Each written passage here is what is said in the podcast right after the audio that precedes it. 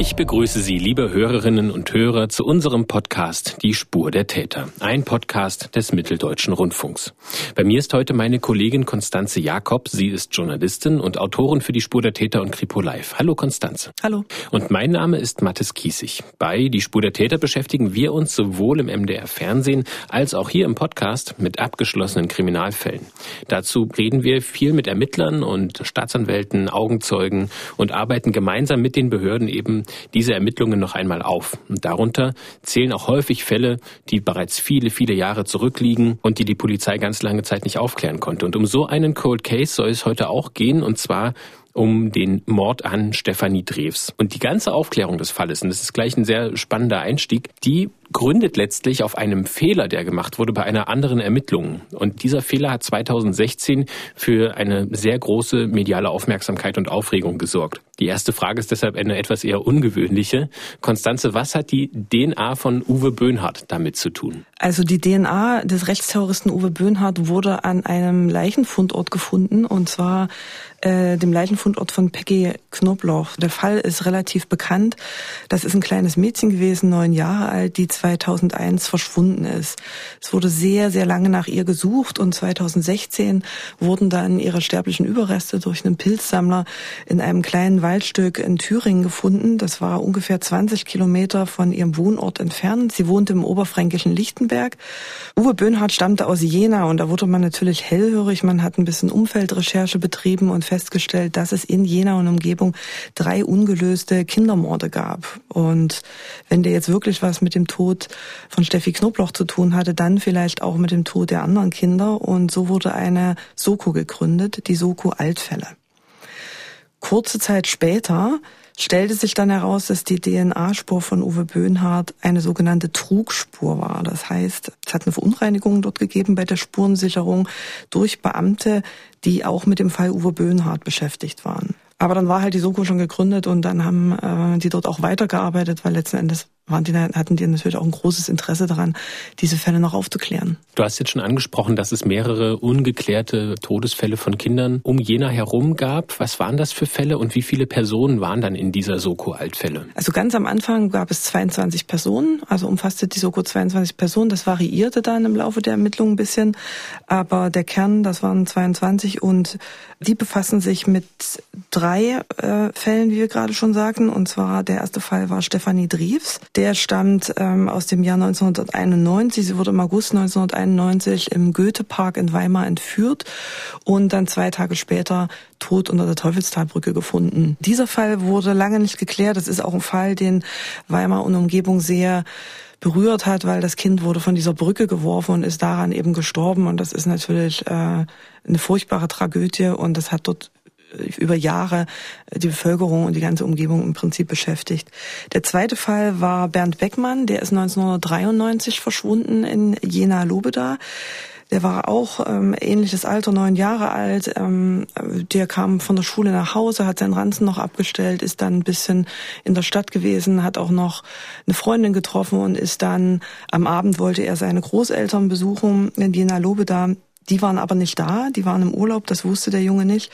Und dann ist er irgendwo dort in Jena Lobeda seinem Mörder begegnet.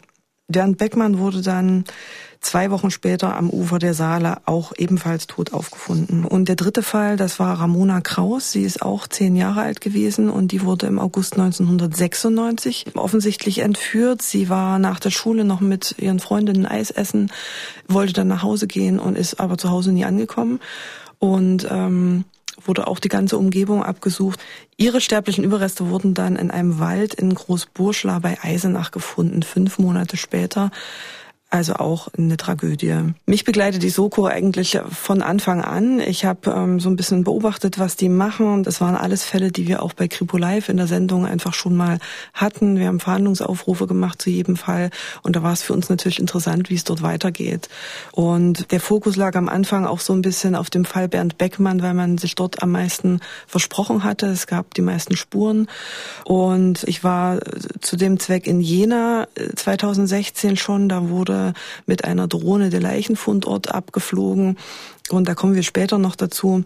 das diente der Rekonstruktion des Tatablaufes. Ganz spannend war damals auch, da hatte ich damals schon mit der Kriminaloberkommissarin Caroline Böhme gesprochen. Sie war eine der Analytikerinnen in der Soko und die hat mir dann auch erklärt, was die Aufgaben der Soko sind. Ziel war es, alle drei Fälle noch einmal äh, neu zu betrachten. Gerade die äh, Spuren oder auch Zeugenaussagen oder auch verdächtige Personen sollten noch einmal äh, neu angeschaut und beurteilt werden. Ähm, gerade bei diesen äh, Fällen, die schon so viele Jahre zurückliegen, man sagt auch Cold Cases äh, dazu, arbeitet die Zeit gegen uns, denn ähm, die Zeugen, die damals vielleicht da waren, sind jetzt nicht mehr ausfindig zu machen oder sind vielleicht auch schon verstorben. Damit kommen wir jetzt erstmal zum Fall Stefanie Drews. Um den soll es heute gehen und wir blicken jetzt darauf, warum die Soko Altfälle so wichtig für diese Aufklärung war. Was war denn Stefanie Drews für ein Kind? Was konntest du hm, nach so vielen Jahren nach ihrem Tod denn noch über sie herausfinden? Also es war so, am Anfang fragt man natürlich äh, die Ermittler auch, ob die Eltern Interesse haben an der Aufarbeitung des Falles ähm, in einem Format wie Kripo Live oder die Spur der Täter. Und da war eigentlich von Anfang an klar, für die ist das natürlich ein höchst traumatisches Erlebnis Ergebnis gewesen, auch wenn das schon 30 Jahre her ist. Ich bin dann immer so, dass ich äh, da einmal frage und dann ist auch gut, weil ähm, das muss man einfach respektieren und akzeptieren.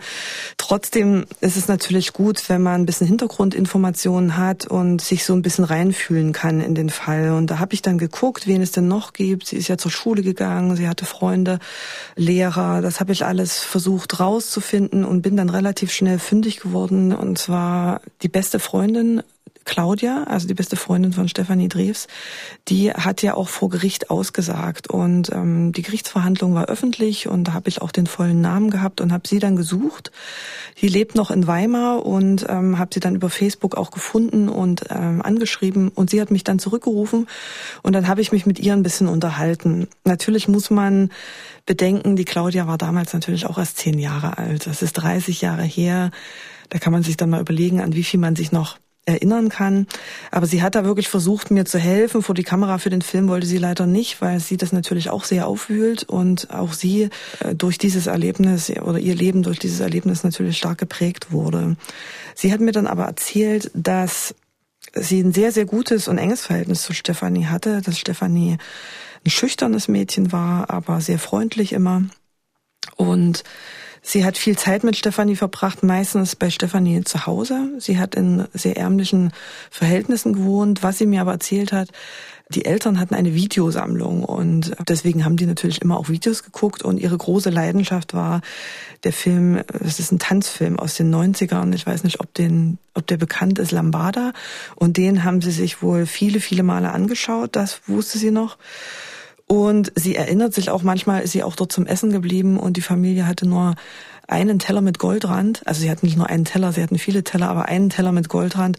Und wenn sie dort zu Besuch war, dann durfte sie diesen Teller benutzen. Und diese Freundin, von der du sprichst, für die ist dieses Erlebnis auch so besonders traumatisch, weil sie selbst auch diesem Mann begegnet ist, um die, zu dem wir dann später noch kommen werden. Also sie war direkt dabei, da können wir dann vielleicht später nochmal drauf eingehen. Ja, Claudia war sozusagen mit dabei und hat auch mit dem Täter tatsächlich gesprochen. Die haben sich eine halbe Stunde unterhalten, bevor er sie dann entführt hat. Aber wie gesagt, dazu kommen wir später. Die Soko-Altfälle ist ganz interessant zusammengesetzt. Und zwar gibt es neben der Kriminaloberkommissarin Caroline Böhme auch noch den Kriminalhauptkommissar Dirk Stiebitz, der an diesen ungeklärten Mordfällen eben nochmal mitarbeitet. Und der wiederum ist bereits seit dem 24. August 1991 in den Fall Stefanie Drews involviert. Ich war damals ein junger Kerl, kam frisch vom Studium, war noch nicht so lange bei der Kriminalpolizei dabei. Für mich persönlich war es der erste brisante Fall dieser Art. Wir alle damals in der Sogo waren hoch motiviert und wir wollten nur eins, äh, den Täter so schnell wie möglich ermitteln. Es kam schon vor damals, äh, dass Kinder angesprochen wurden von Tätern aber diese Art äh, mit einer Entführung und mit diesem tragischen Ausgang, das war schon wirklich was Besonderes. Also die Motivation war schon sehr hoch, weil die meisten waren Familienväter und äh, das ging einem als Polizist auch schon recht nah, Und es gibt Fälle, muss ich auch persönlich sagen, die man als Polizist erlebt, die man vergisst. Aber ich persönlich habe diesen Fall zum Beispiel auch nie vergessen können. Folgen wir jetzt mal den Ermittlungen der Soko-Altfälle. Wie sind die denn nochmal in diesen Fall eingestiegen? Also es gab ja schon 1991, nachdem Stefanie verschwunden und tot aufgefunden wurde, ganz viele Ermittlungen. Also es gab da wirklich Aktenordner, ich glaube 20 Aktenordner waren das, voller Informationen. Das war, das war nur der Fall Stefanie Drews. Es gab ja noch die beiden anderen Fälle, die ja alle parallel betrachtet wurden. Insgesamt waren das tausende Aktenseiten, insgesamt tatsächlich mehr als 150 Aktenordner sogar. Und diese Akten wurden dann, um die einfacher verarbeiten zu können, auch mal hin und her schicken zu können, Teile daraus äh, digitalisiert. Die Seiten wurden eingescannt und es gab aber auch zum Teil so alte Seiten, die konnten nicht mehr eingescannt werden, die waren nicht mehr geeignet, die mussten dann nochmal abgetippt werden. Also das war eine Wahnsinnsarbeit. Und danach wurden dann diese Akten nochmal neu gelesen und analysiert, um neue Spuren, um neue Ansätze, Ermittlungsansätze zu finden. Und ähm, es wurden dann auch erneut Befragungen durchgeführt ganz viele Personen überprüft. Es gab ja damals schon viele Verdächtige, die dann auch einfach nochmal überprüft wurden. Alibis wurden nochmal überprüft. Und es kamen natürlich auch neue Techniken zum Einsatz, weil 30 Jahre später kann man dann natürlich schon mit ganz anderen Mitteln da rangehen. Und so wurden dann natürlich auch nochmal Asservate unter die Lupe genommen und die Spuren nochmal neu ausgewertet. Was war denn zum Einstieg in diese erneuten Ermittlungen dann alles zum Fall Stefanie Treves schon bekannt? Also welche Ermittlungen wurden 1991 dann alles schon geführt? Bekannt war, dass Stefanie Treves am 24. August 1991 1991. Das war ein ziemlich warmer Sommertag. Das war am Ende der Ferien. Die ist mit ihrer besten Freundin Claudia und ihren zwei kleinen Geschwistern in den Goethepark gegangen zum Spielen. Das war gar nicht weit von ihrem Zuhause entfernt. Vielleicht 100 Meter, also wirklich äh, ganz nah. Und ähm, dort in dem Goethepark waren auch an dem Tag viele Touristen unterwegs, weil an diesem Tag die Generalprobe zum ZDF Sonntagskonzert stattgefunden hat. Und zwar das auch nur also ganz in der Nähe des Parkes, drei Minuten entfernt. Also waren auch im Park da ein paar Touristen unterwegs. Und Stefanie spielt dort zusammen mit dieser Freundin und ihren Geschwistern an der Sphinxgrotte. Das ist so ein kleiner Felsen. Unter dem Felsen ist so eine Skulptur, sieht aus wie eine Sphinx. Und da fließt so ein kleines Bächchen und das ist ein ganz schöner Ort für Kinder zum Spielen. Und dort an der Sphinxgrotte sind äh, die Kinder dann gegen 15 Uhr von einem Mann angesprochen worden. Das war schon so ein bisschen auffällig. Der hockte da an diesem Felsen wohl und ähm, sprach Claudia und Stefanie an. Ähm, die waren beide sehr zurückhaltend. Irgendwie war das schon eine komische Situation. Äh, sie haben sich dann relativ lange mit ihm unterhalten und er hat eine halbe Stunde mit denen gesprochen und so natürlich auch das Vertrauen gewonnen. Er hat seinen Namen gesagt, woher er kommt, aus welchen Familienverhältnissen. Das war natürlich eine erdachte Geschichte, das stimmte alles nicht. Aber so hatte sich das Vertrauen erschlichen. Und dann hat er den Kindern 50 Mark angeboten, weil er gerne den Weg zum Schloss Belvedere gezeigt haben wollte. Und die Claudia war gleich sehr zurückhaltend und ähm, wollte das eigentlich nicht. Und da hat er hat der Mann ihnen noch angeboten, na ja, sie können ja auch zu zweit mitkommen, dann sind sie nicht alleine und dann können sie sich die 50 Mark ja auch teilen und äh, dachte, dass er sie so eher überreden kann. Und ähm, die Claudia blieb aber dabei und hat gesagt, nee, sie bleibt da. Sie hat dann auf die kleineren Geschwister von Stefanie aufgepasst und Stefanie ist aber mitgegangen, obwohl sie eigentlich weiß, dass sie mit Fremden eben nicht mitgehen sollen. Und letzten Endes die Ermittler, darunter eben auch Dirk Stiebitz, ähm, konnten dann nur vermuten, warum sie das Angebot eigentlich dann doch angenommen hat. Stefanie kam aus einer relativ sozial schwachen Familie 50 Mark waren für das Mädchen viel Geld und deshalb, auch weil der Mann vertrauenswürdig wirkte auf sie, schlug sie wohl die Warnungen, dass sie nicht mit Fremden mitgehen solle, in den Wind. Wann wird Stefanie dann als vermisst gemeldet und wie laufen die ersten Suchen nach ihr ab? Also der Mann hatte ja versprochen, Stefanie ungefähr eine Stunde später wieder zurückzubringen und Claudia wartete dort im Park natürlich mit den zwei kleineren Geschwistern und sie kam nicht zurück. Und dann hat Claudia beschlossen, die beiden Kinder zu nehmen und zu Stefanie nach Hause zu gehen und die dort abzugeben und hat dann der Mutter natürlich erzählt, was dort passiert ist. Wie man sich vorstellen kann, war die Mutter außer sich vor Sorge und hat dann natürlich auch gleich den Vater kontaktiert und der fuhr dann mit dem Fahrrad los, hat im Park sofort gesucht, ganz viele Menschen gefragt, ob sie Stefanie gesehen haben. Das blieb aber ohne Erfolg und dann sind sie am Abend ähm, zur Polizei gegangen und haben eine Vermisstenanzeige gestellt. Die Eltern haben zunächst, nachdem Stefanie nach Hause kam, äh, eigenständig nach ihr gesucht. Als das ohne Erfolg blieb, erstattete die Mutter an den Abendstunden dann die Vermisstanzeige bei der Weimarer Polizei. Wir nahmen die Sache sehr ernst, begannen sofort mit der Aufnahme der Ermittlungen. Insbesondere haben wir intensive Suchmaßnahmen durchgeführt. Es kamen in der Spitze etwa 100 Polizeibeamte hier zum Einsatz, auch ein Polizeihubschrauber. Wir suchten hier im Park in Weimar und in der näheren Umgebung. Und natürlich haben wir auch die Kinder befragt, wie der Mann ausgesehen hat. Stefanie wird dann zwei Tage später, am 26. August 1991, von spielenden Kindern unterhalb der Teufelstalbrücke, einer Autobahnbrücke der A4 zwischen Jena und dem Hermsdorfer Kreuz gefunden. Das hatten wir ja vorhin auch schon angesprochen. Sie ist tot.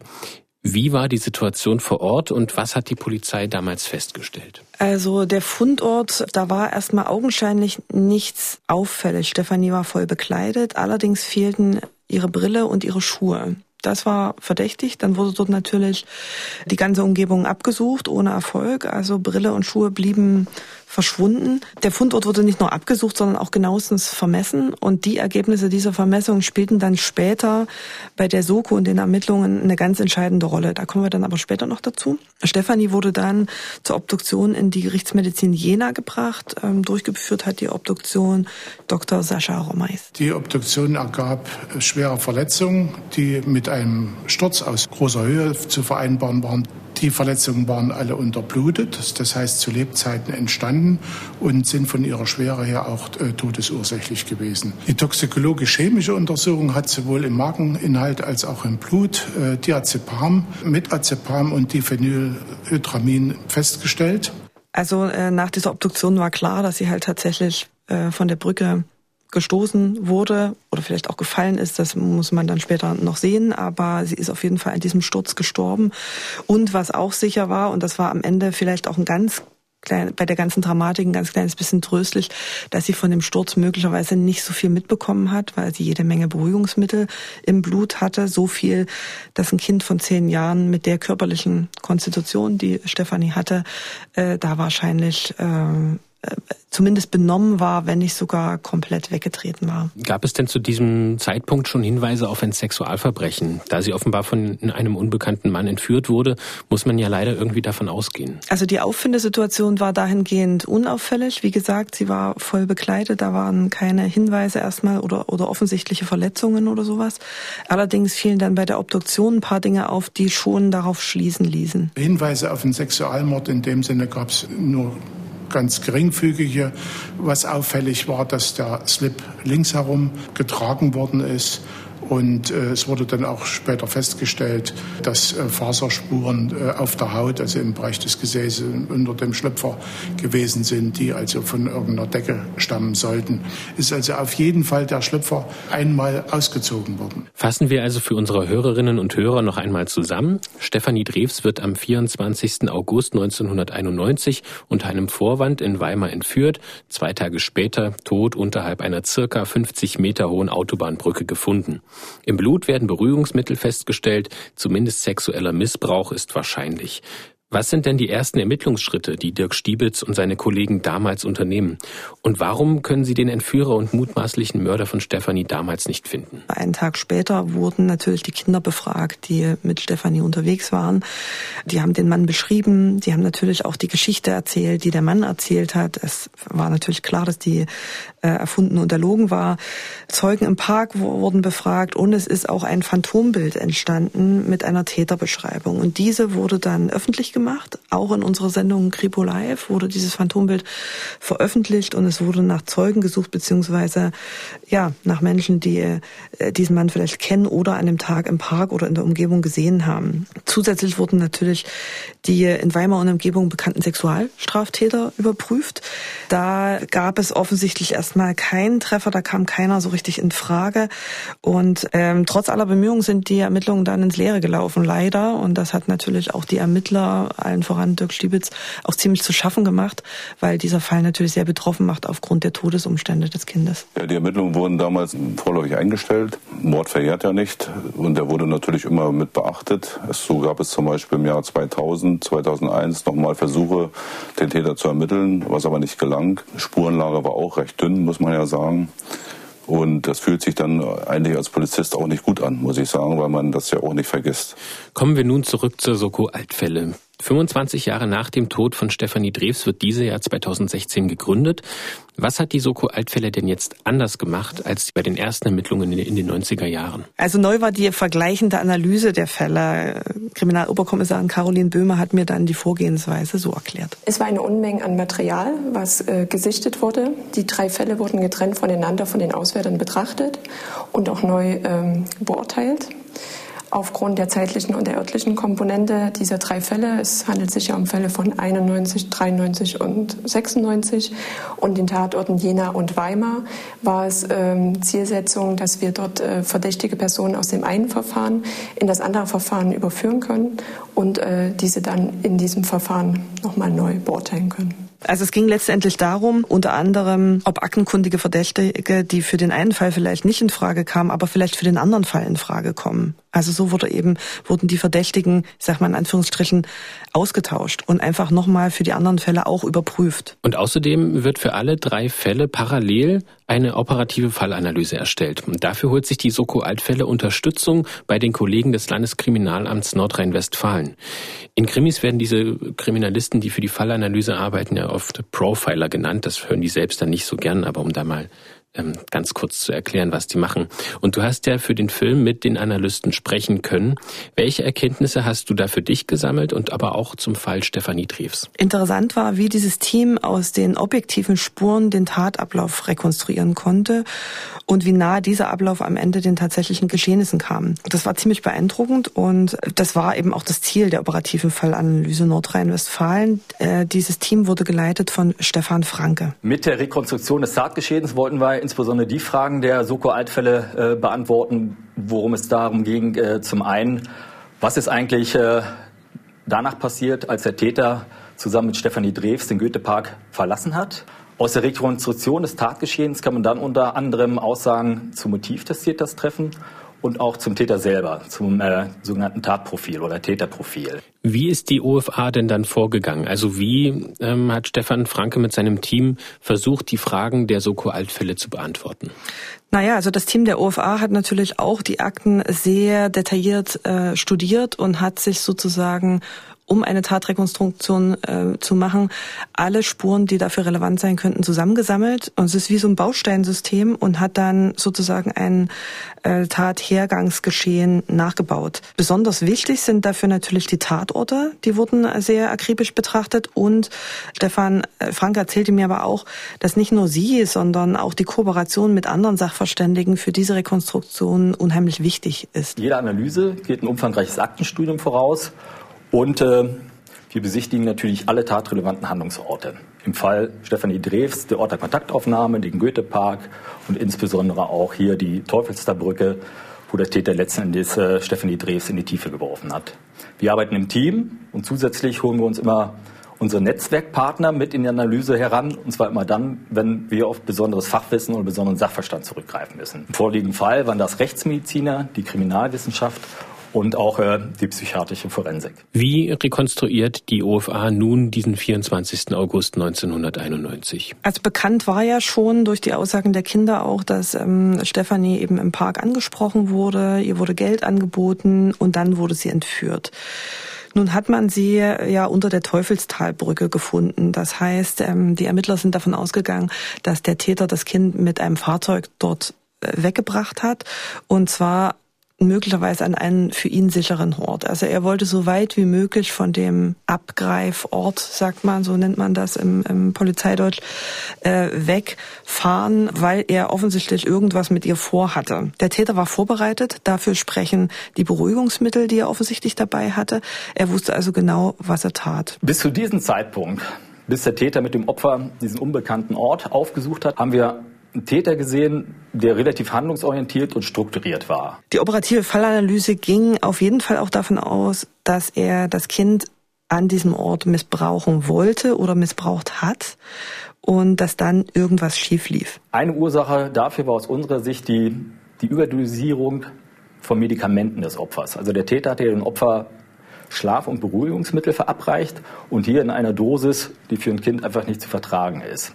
Es dürfte Stress und Hektik bei ihm aufgekommen sein, unter Umständen auch Panik. Eigentlich sprach alles dafür, dass der Täter Stefanie nach Weimar zurückfahren wollte. Doch als die Situation dann außer Kontrolle geriet, änderte er offensichtlich äh, sein Vorhaben. Gründe dafür waren vermutlich, dass äh, das Opfer in Anführungsstrichen weiter eingetrübt ist, sich möglicherweise in der tiefen Bewusstlosigkeit befand und der Täter aus seiner laienhaften Sicht zu dem Schluss gekommen ist, das Opfer ist bereits tot oder stirbt hier und ich kann das Opfer nicht mehr zurückführen ja, und somit äh, für sich den Schluss gezogen hat, ich muss das Opfer jetzt irgendwie loswerden. Dann gibt es einen Durchbruch in dieser zum einen Fallanalyse und zum anderen in den Ermittlungen der Soko-Altfälle. Ein Mann rückt in den Fokus der Ermittlungen, den die Kriminalisten bisher zum Fall Stefanie Drews noch gar nicht in Erwägung gezogen haben. Wie kam es denn dazu und was war das für ein Mann? Also der Mann fiel als Verdächtiger im Fall Bernd Beckmann auf und durch die vergleichende Analyse hm, wurde dann festgestellt, Moment mal, der könnte vielleicht auch für den Fall Stefanie Treves in Betracht kommen. Es gab aber noch andere Tatverdächtige in den verschiedenen Fällen, die alle intensiv überprüft worden sind und die alle in gewisser Weise vielleicht auch in Frage gekommen wären.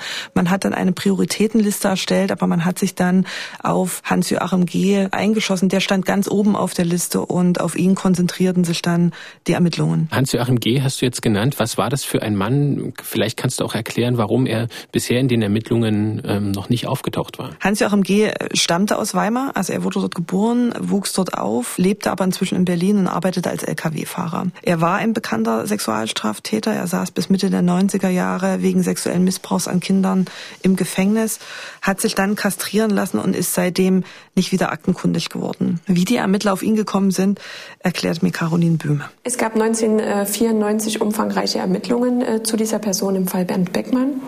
Wir konnten ihn aber als Tatverdächtigen äh, für diesen Fall ausschließen.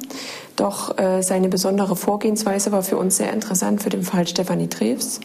Er hat äh, Kindern Medikamente verabreicht und er hat auch eine Belohnung in Aussicht gestellt. Und betrachtet man dies zu der Fallcharakteristik von Stefanie, dann äh, landete er bei uns im Fokus der Ermittlung. Als sie mir das erzählt hat, habe ich mich natürlich sofort gefragt, wieso ist der denn im Fall Stefanie Drews nicht schon überprüft worden? Der war seit den 70er Jahren als ähm, Sexualstraftäter bekannt, ist in den 70er Jahren ähm, auch schon mal verurteilt worden, hat im Gefängnis gesessen und ist dann aber 1982 nach West-Berlin übergesiedelt. Und deswegen war der offiziell 1991 gar nicht mehr in Weimar und Umgebung ich sag mal in Anführungsstrichen, aktiv oder auffällig geworden und deswegen ist er auch nicht in den Fokus der Ermittlungen geraten, weil er einfach eigentlich nicht mehr da war. Die Soko-Altfälle hat endlich zu einem ihrer drei Cold Cases 26 Jahre nach der Tat einen Tatverdächtigen für den Mord an Stefanie Treves. Und sie haben auch ein Motiv, die Verdeckung eines Medikamentenmissbrauchs im Zuge der Entführung und des sexuellen Missbrauchs. Wie geht die Soko-Altfälle nun weiter vor? Also natürlich geht die Soko-Altfälle da nicht los und äh, geht da hin und fragt den. Da wird natürlich ganz viel Umfeldrecherche erstmal betrieben. Es wird erstmal geschaut, kommt der Täter überhaupt in Frage? Hat er einen räumlichen Bezug gehabt? Hat er vielleicht ein Auto überhaupt gehabt, einen Führerschein? All diese Ermittlungen hatten dann aber den Verdacht gegen ihn, weil seine Mutter lebte noch in Weimar und er war dort auch regelmäßig. Also er kam in Frage, er hatte einen Führerschein, er hatte ein Auto. Es gab also viele Punkte, die tatsächlich dafür sprachen, dass er es sein könnte. Ich war mir sicher, dass wir im Fall Stefanie eine heiße Spur hatten. Ähm, zunächst tappten wir im Dunkeln, doch äh, das ist wie die Suche nach der Nadel im Heuhaufen. Nachdem ich immer mehr zu der Person äh, las und wir uns auch in den Besprechungen über die einzelnen Personen unterhielten, war uns schnell klar, dass wir hier den äh, richtigen haben könnten. Hans-Joachim G. wurde dann natürlich auch erstmal observiert und er sollte dann im März 2018 festgenommen werden. Caroline Böhmer hat mir dann nochmal erklärt, die ähm, bereiten sich auf so einen Zugriff natürlich sehr genau vor und wie das ablief, das hat sie mir erzählt. Ein geplanter Zugriff auf die äh, verdächtige Person muss natürlich äh, vorbereitet werden. Wir ähm, schauten, wie sein Tagesablauf ist. Wir erkundigten uns, wo er arbeitet und äh, welchen Gewohnheiten er natürlich nachgeht und wo er lebt. Am 4. März 2018 erfolgt dann der Zugriff in Berlin, wo Hans-Joachim G. wohnt. Wie läuft dieser Zugriff ab? Also der Zugriff erfolgte durch das SEK. Das waren so sieben Personen ungefähr. Die sind dort mit einer Kettensäge tatsächlich, haben sie dort die Türe aufgesägt. Sie wussten, dass der so einen Querriegel hinter der Türe hat. Normalerweise passiert sowas mit so einem Rambock, aber in dem Falle wussten sie halt, da gab es einen Querriegel. Da wären sie mit dem Rambock nicht reingekommen. Und wichtig war einfach sehr schnell in die Wohnung zu kommen, weil sie nicht wussten, äh, wenn die da noch lange mit der Tür beschäftigt sind, dann hätte er vielleicht Beweismittel auch vernichten können. Ähm, mit dabei war auch Dirk Stiebitz und noch ein zweiter Polizeibeamter und der hat mir auch erzählt, wie das dort ähm, abgelaufen ist und dass das auch wirklich äh, eine sehr emotionale Geschichte für ihn auch war. Der Tag der Festnahme war für uns alle in der Sogo etwas ganz Besonderes. Wir standen nun dem Mann gegenüber, den wir 27 Jahre lang gesucht haben. Er selbst wirkte von der Situation überrascht, sagte dann aber auch, dass er äh, gewusst hat, dass dieser Tag für ihn eines Tages kommen wird. Als er dann in der Wohnung noch ein Teilgeständnis ablegte, wirkte er erleichtert. Auch wenn der Mann ein Teilgeständnis ablegt, stehen die Ermittler vor einer weiteren großen Hürde, denn die Gefahr besteht, dass er trotz Teilgeständnis als freier Mann nach Hause geht. Die Soko muss dem Mann also Mord nachweisen, denn Mord verjährt nicht und dafür und nur dafür kann er jetzt noch belangt werden. Die Ermittler sind also noch lange nicht am Ziel und um das zu erreichen, versprechen sie sich viel. Zum einen von der Vernehmung des Tatverdächtigen, die direkt im Anschluss der Festnahme erfolgte und zum anderen verfolgen die Kriminalisten auch verschiedene wissenschaftliche Ansätze Konstanze.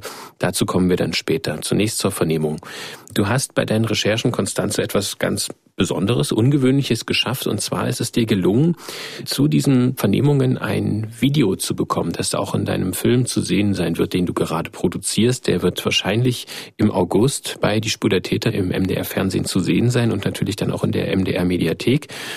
Und du hast dieses Video exklusiv nutzen dürfen. Wie kam es denn dazu und warum ist das Video so wichtig? Also so eine Videovernehmung wird ähm, bei solchen schweren Straftaten natürlich oft gemacht, einfach um später auch noch nachweisen zu können, äh, der Mann ist anständig behandelt worden, wird, wird auch in diesem äh, Vernehmungsvideo immer nachgefragt, geht es Ihnen gut, brauchen Sie was? Ähm, das ist alles ganz wichtig, ähm, dann auch im Bild festzuhalten, weil im Nachhinein natürlich solche Täter dann auch auch schnell mal behaupten, sie seien vielleicht misshandelt worden oder zu Aussagen gedrängt worden, die sie eigentlich nicht machen wollten.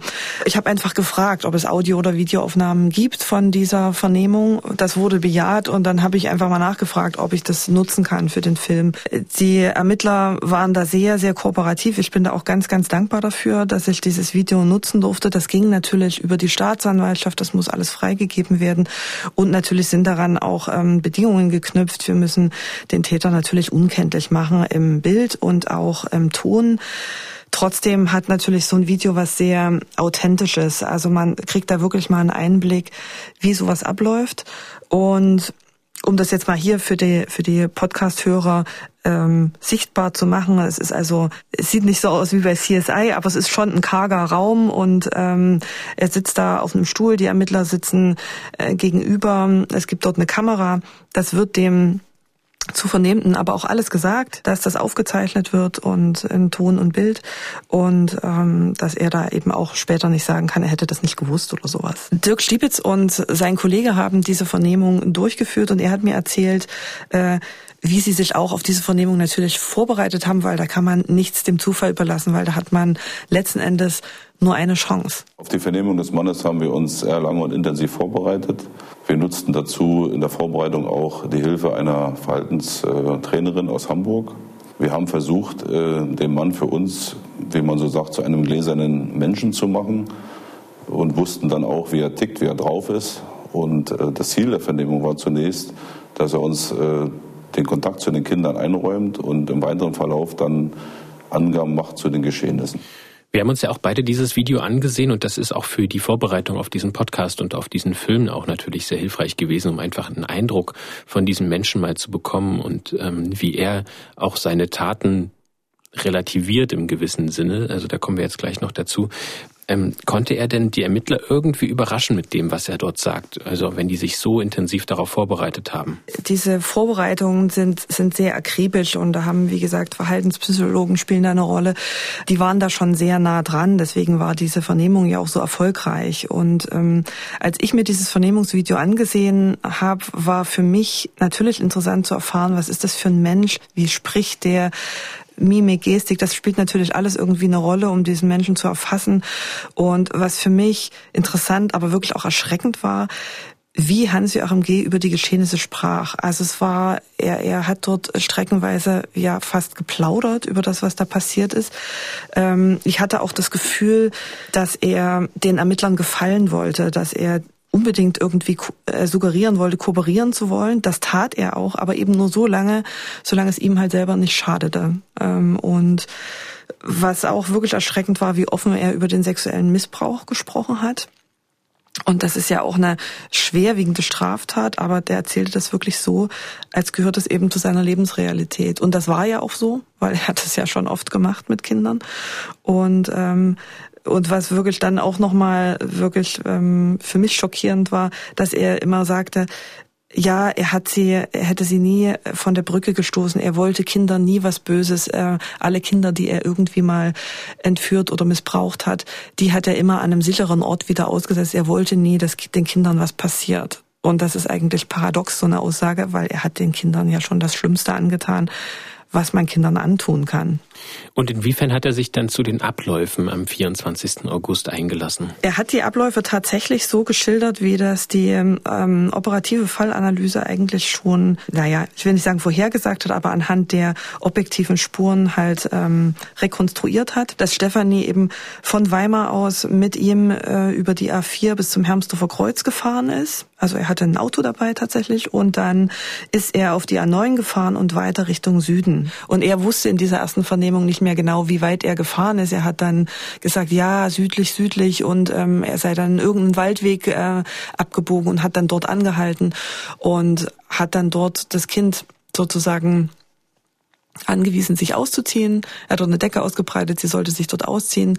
Und ähm, ja, was dann passiert ist, ähm, war natürlich auch interessant für die Ermittler. Jetzt haben wir ja schon viel über die Ermittlungen und über dieses Vernehmungsvideo gesprochen. Wir können jetzt auch mal hier im Podcast einen kleinen Ausschnitt abspielen. Könnt ihr mal reinhören in diese Vernehmung vom 4. März 2018. Wir hören jetzt gleich ähm, Dirk Stiebitz, den Ermittler. Die Stimme kennen wir schon. Und wir hören Hans-Joachim G., allerdings eben mit veränderter Stimme. Was wollten Sie denn mit den Kindern machen? Mit dem Kind wollte ich erst am Anfang. Und dann wollte ich mich böse. Und wenn ich da zur, zur wie sagt man, Befriedigung gekommen wäre, dann erst im Laufen, dann hätte sich das für mich erledigt. Weil danach ist es vorbei, dann ist Also da ist natürlich schlecht zu verstehen, ist nochmal kurz zusammengefasst. Er beschreibt, was er mit Stefanie machen wollte. Er wollte sich also vor ihr befriedigen. Und passt das denn zu dem Modus operandi, der jetzt irgendwie zu ihm schon bekannt ist? Und wie äußert er sich zum weiteren äh, Tatablauf nach diesem Missbrauch? Also wie er bei den ähm, sexuellen Missbräuchen im Einzelnen vorgegangen ist, das auch davor, das weiß ich jetzt nicht. Also ich weiß nicht, ob dann, also das läuft sicher immer ähnlich ab. Ähm, er hat dann beschrieben, dass die Stefanie natürlich große Angst hatte und er hat sie dann wieder ins, also er ist wohl nicht zu seiner Befriedigung gekommen, behauptet er. Er hat dann ähm, Stefanie ins Auto geladen. Sie hat dort natürlich geweint, gejammert und äh, er hat auch zugegeben, ihr dann, weil er wahrscheinlich wirklich auch angespannt war, weil dieses Kind ähm, die ganze Zeit äh, gejammert hat, das hat er auch so erzählt, äh, reichlich Beruhigungsmittel gegeben. Und zwar, also er konnte das gar nicht mehr so benennen. Das war halt so eine Handvoll Tabletten. Und das Kind ähm, hat auch nochmal nachgefragt, äh, warum sie so viel nehmen soll. Und dann hat er immer gesagt, ja, du bist ja sehr aufgeregt und es wird dir danach besser gehen und ich bring dich zurück. Und ähm, dann hat das Kind das geschluckt und ist dann natürlich in relativ kurzer Zeit auch äh, weggetreten. Das bestätigt er auch, dass sie eigentlich nicht mehr ansprechbar war. Und dann hat es Hans-Joachim G. natürlich mit der Angst zu tun bekommen. Er hat gedacht, die, das Kind stirbt und die Stefanie äh, war, wie gesagt, ähm, gar nicht mehr richtig ansprechbar, hat dort im Auto gelegen und er hatte Angst, dass er mit dem Kind im Auto erwischt wird. Und deswegen hat er sich dann überlegt, wie, wie kann er sie loswerden. Er schilderte detailliert äh, die Abläufe, seine Handlungen Ähm, man muss aber sagen, das hat sich dann geändert, als wir zu dem Mord an der Teufelsbrücke kamen. Hier verstrickte er sich immer wieder in Widersprüche, seine Angaben wirkten wirr. Er brachte immer neue Versionen und äh, wir wussten an dieser Stelle, dass er lügt. Ja, das ist ähm, eben so gelaufen, wie ich das vorhin schon ein bisschen angedeutet hatte. Er hat sozusagen alles, was ihm, wofür er nicht mehr belangt werden kann, ähm, gestanden und kooperiert, aber als es dann zu dem Mord kam, eben nicht mehr und die Ermittler konfrontierten ihn aber dann mit seinen Lügen und präsentierten ihm die Fakten, die sie eben aufgrund von Gutachten schon hatten. Und dann passiert was ganz Erstaunliches und das ist einfach auch dem Vernehmungsgeschick der Beamten dort äh, zu verdanken. Er gesteht dann eben doch noch Stefanie von der Brücke gestoßen zu haben. Ich habe daran geglaubt, dass Sie hier die Wahrheit sagen und dass Sie uns das heute erzählen. Und das habe ich dass Sie mir aussehen, dass Sie Stefanie von der Brücke gestoßen haben. Und ist das die Wahrheit? Das stimmt. Dieses kurze wir jetzt nur als Grunzen zu verstehen, aber das ist das Ja. Also das heißt, er bestätigt in dem Moment, dass er Stefanie von der Brücke gestoßen hat. Ja, und das war äh, für Dirk Stiepitz und seinen Kollegen natürlich ein, ein großartiger Erfolg. Als der Mann dann äh, letztendlich zugab, Stefanie von der Brücke gestoßen zu haben, war das für uns als Vernehmer ja, wenn man das so sagen will, auch ein tolles Gefühl. Wir wussten, dass wir unsere Arbeit gut gemacht haben. Und es war ja auch nicht zu erwarten oder selbstverständlich, dass der Mann äh, letztendlich äh, dieses zugeben wird. Und auch Caroline Böhme, die ja die ganze Zeit bei den Ermittlungen dabei war, die auch bei der Vernehmung im Hintergrund dabei war, für die war das ein ganz wichtiger Schritt in den Ermittlungen. Aber sie sagte auch, dass sie jetzt immer noch nicht im Ziel sind. Wir waren natürlich überglücklich, dass sich der ganze Aufwand gelohnt hat. Alle Beteiligten hatten äh, fokussiert über Monate lang an äh, diesem Ermittlungserfolg auch gearbeitet.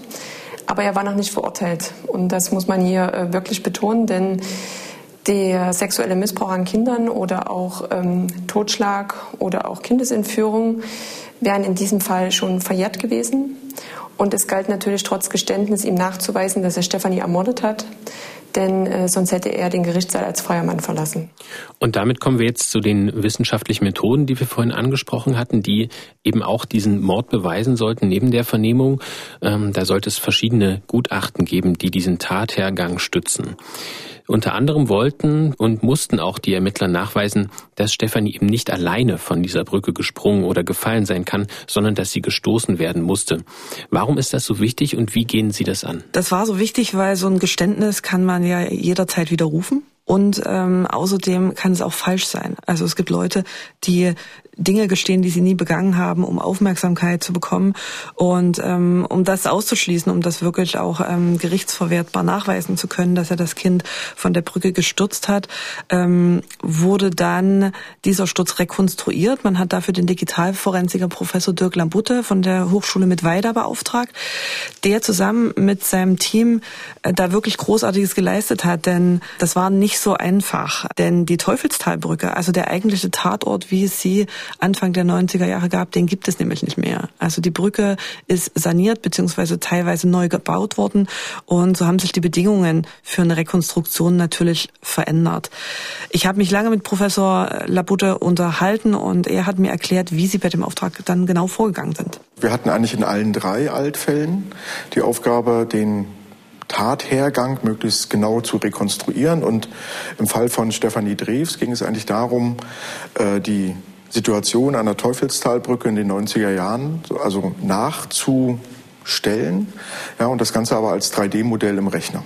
Die große Herausforderung bei solchen Altfällen ist ja dann, also auch gerade bei dieser Teufelstalbrücke, dass man die den Tatort wirklich nicht mehr da hat. Und äh, dann haben wir also versucht, aus der äh, Fallakte mit alten Bildern, die dann auch die damaligen Beamten aufgenommen haben, die Geometrie des Brückengeländers und der Begrenzungsstreifen exakt wiederzugeben und äh, haben das auch in die eigentliche Rekonstruktion mit einfließen lassen. Konstanze, beschreibt doch mal unseren Hörerinnen und Hörern, wie muss man sich dieses 3D-Modell vorstellen und warum ist das das Mittel der Wahl? Welche Vorteile bietet denn so eine digitale Rekonstruktion? Also das sieht am Ende ein bisschen so aus wie, wie in so einem Computerspiel. Das 3D-Modell, das ist im Prinzip eine originalgetreue Nachbildung des Tatortes am Rechner. Der Vorteil von diesem 3D-Modell ist, dass man den Tatort konservieren kann. Das heißt, einen, einen Ist-Zustand sozusagen in eine digitale Form bringt und ähm, auf den die Ermittler und ähm, Sachverständigen jederzeit wieder zugreifen können und mit ihren Spuren, die es dort gab, auch arbeiten können. Man kann diesen Tatort dadurch überall zugänglich machen. Das heißt, egal wo ich sitze, ich muss nicht zur Teufelstalbrücke fahren, um mir das anzugucken, sondern ich kann das alles am Rechner tun. Und außerdem kann man innerhalb des Modells natürlich alle möglichen Szenarien mit den unterschiedlichsten Einflussgrößen durchspielen. Und zwar so oft man will. Früher wäre man dann eben auch an die Teufelstalbrücke gefahren und hätte wahrscheinlich dort mit einem Dummy dann gesehen, okay, an welcher Stelle ist möglicherweise das Kind ge gestoßen worden oder gefallen und er hätte dort ähm, viele Versuche machen müssen, was natürlich sehr aufwendig ist. Das geht jetzt alles digital am Rechner, was natürlich die heute, heutige Technik möglich macht, was damals auch natürlich noch nicht ging. Um den Tatort aber originalgetreu, also wie damals am Rechner rekonstruieren zu können, musste sehr viel Recherche betrieben werden, wie die Umgebung aussah und so weiter. Und das hat mir äh, Professor Labutte auch nochmal erklärt, was da wirklich auch geholfen hat. Also war der erste Schritt zu gucken eigentlich, was finden wir über die alte Teufelstalbrücke, also über den Bauzustand, der dann wirklich in den 90er Jahren dort äh, geherrscht hat, sind dann also in die Archive, ähm, haben im Netz recherchiert und dabei hat uns geholfen, ähm, dass wir die Originalbaupläne gefunden haben und haben also auf Grundlage dieser Baupläne äh, die Brücke wieder in, den, in ihrer Ursprungsform eigentlich im Rechner errichtet. Ja, und das war ähm, nicht alles, was er gemacht hat. Ich bin dann mit Professor Labutte nochmal zur Teufelszeitbrücke auch selber gefahren und er hat mir dort einen 3D-Scanner gezeigt, der dort auch zur Anwendung kam.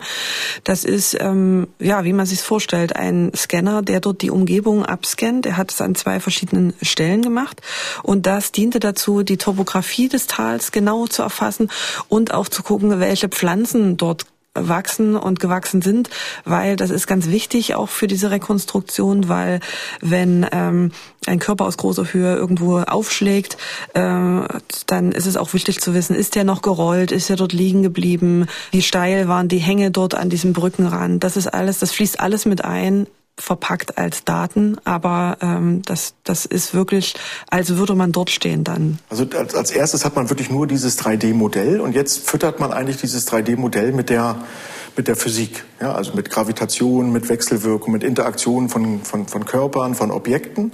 Und dann kann man eigentlich die, die Szenarien wirklich modellieren, also simulieren, also darstellen und dann gucken, ob es so gewesen sein kann oder auch nicht. Also dazu wurden in dem Fall halt jetzt äh, alle bekannten Parameter von Stefanis Sturz hinzugefügt und ganz wichtig dafür, und jetzt kommen wir wieder zu den Daten, die 1991 dort an dem, an dem Fundort erhoben wurden, der genaue Fundort der Leiche. Also der Beamte hat damals 1991 wirklich ähm, äh, quasi die Grundlage für all diese Tests, die äh, Labutte dann mit seinem 3D-Modell gemacht hat, geschaffen. Er hat dort ein Lot gebaut, äh, benutzt, um die exakte Höhe und wirklich auch äh, dem Abstand vom Fundort bis zum Brückenrand ähm, zu messen.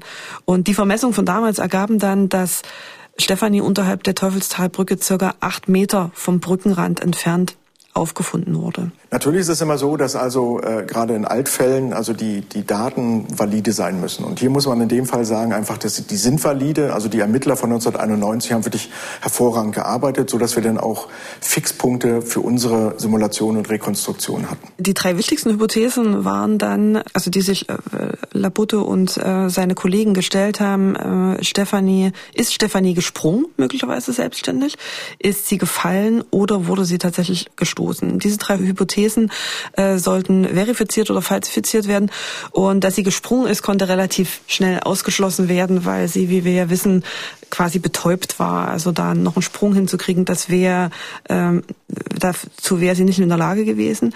Und ähm, dann wurden eben verschiedene Simulationen durchgeführt und Professor Labutte hat zunächst getestet, was passiert, wenn ein Kind Stefanis Größe, Körpergewicht, äh, Alter einfach nur von der Brücke fällt, was ja einem Unfall gleich käme. Das Ergebnis der ersten Simulation ist, dass im freien Fall ein Abstand zur Brücke von vier Metern im Durchschnitt erreicht wird. Und wir wissen ja, also vier Meter, das stimmt nicht. Es muss irgendwie anders gewesen sein, weil Stefanie acht Meter vom Brückenrand entfernt aufgefunden worden ist.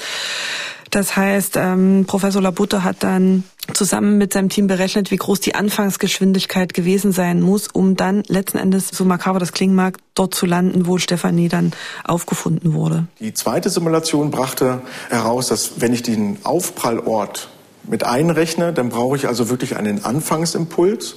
Und daraus konnten wir ableiten, dass es wirklich durch ein Fremdverschulden verursacht sein muss. Das heißt also, das Kind ist geworfen oder geschubst worden. Das Ergebnis ist also eindeutig. Stefanie alleine konnte nicht auf diese Stelle, wo sie gefunden wurde, von der Brücke stürzen. Sie musste gestoßen werden. Und außer Hans-Joachim G. kommt ja auch keine Person für diese Tat in Betracht. Er hat ja auch schon gestanden, dass er letztlich ähm, mit Stefanie unterwegs war, die ganzen Stunden.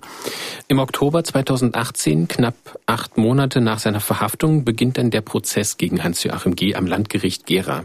Wie ist denn der Prozess abgelaufen, Konstanze? Hans-Joachim G. hatte ja eigentlich schon alles gestanden oder fast alles. Es kam, wie es kommen musste. Er hat vor Gericht natürlich sein Geständnis tatsächlich widerrufen und ähm, alles bis auf den Mord hat er zugegeben, aber eben, dass er sie von der Brücke gestoßen haben soll, das hat er widerrufen. Das hat er nicht zugegeben. Unser Kollege Rico Wolf, mit dem ich hier im Podcast auch schon mehrere Fälle besprochen habe, hat den Prozess gegen Hans-Joachim G. in Gera verfolgt und er schildert, wie sich Hans-Joachim G. bei seinem letzten Wort am letzten Prozesstag verhalten hat. Ich war ja schon bei sehr vielen Prozessen, die ich beobachtet habe und in den allermeisten Fällen muss man sagen, ist eigentlich dann alles gesagt und viele Angeklagte verzichten darauf und oder sagen ein, zwei Sätze und das war's. Aber hier war es anders. Hans-Joachim G. sprach mehrere Minuten und wie sich dann herausstellte, er log. Er versuchte nochmal seinen Kopf aus der Schlinge zu ziehen, sozusagen. Eigentlich war er überführt und er versuchte nochmal mit diesem letzten Wort nochmal alles herumzudrehen und alles anders zu erzählen und sich da als Unschuldslamm zu gerieren. Und das war er nicht. Also den ganzen Ausflüchten von Hans-Joachim G. werden natürlich die gesamten Ermittlungsergebnisse, die wir jetzt hier auch schon aufgedröselt haben, entgegengestellt.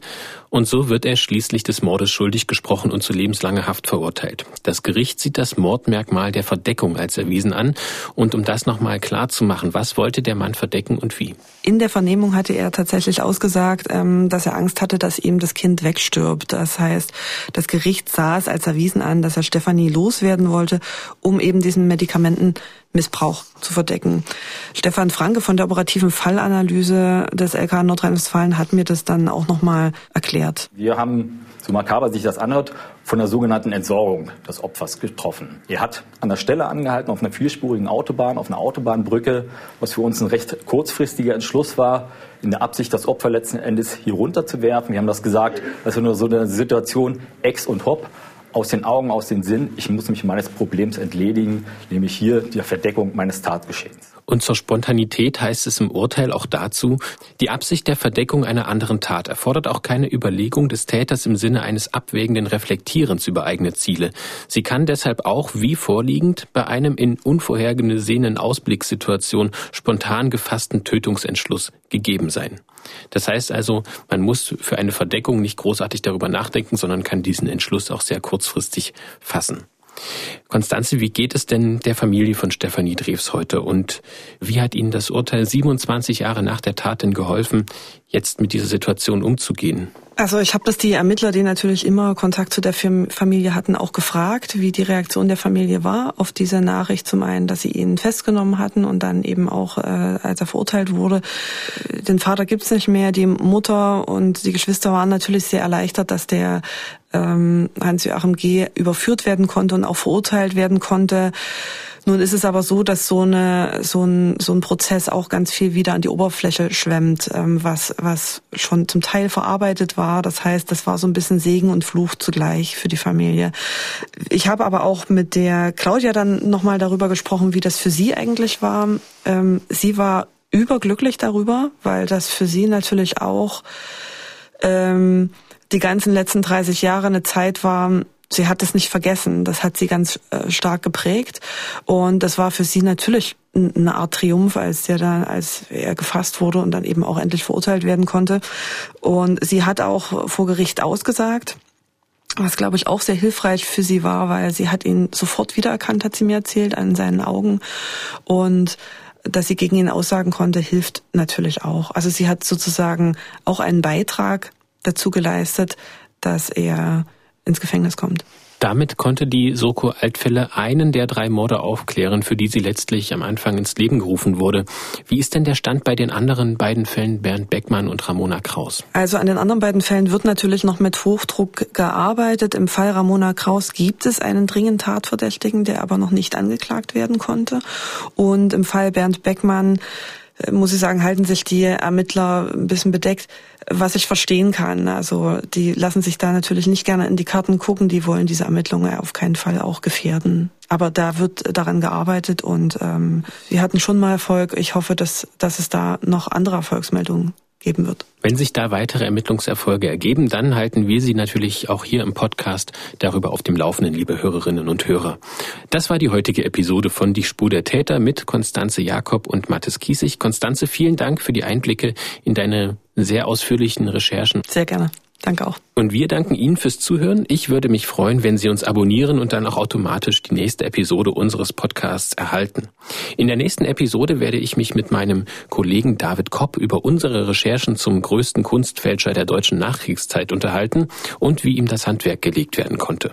Unseren Podcast finden Sie überall da, wo es Podcasts gibt, in der ARD Audiothek auf mdr.de, bei Apple, Spotify und natürlich bei den Podcast-Apps Ihres Vertrauens. Und auch bei YouTube können Sie uns finden. Wenn Sie Fragen haben zum heutigen Fall, dann können Sie uns gerne auch Fragen oder Feedback schicken und zwar an die-spur-der-täter mit ae.mdr.de. Wir freuen uns auf Ihre Nachrichten. Empfehlen Sie uns weiter und bis zum nächsten Mal.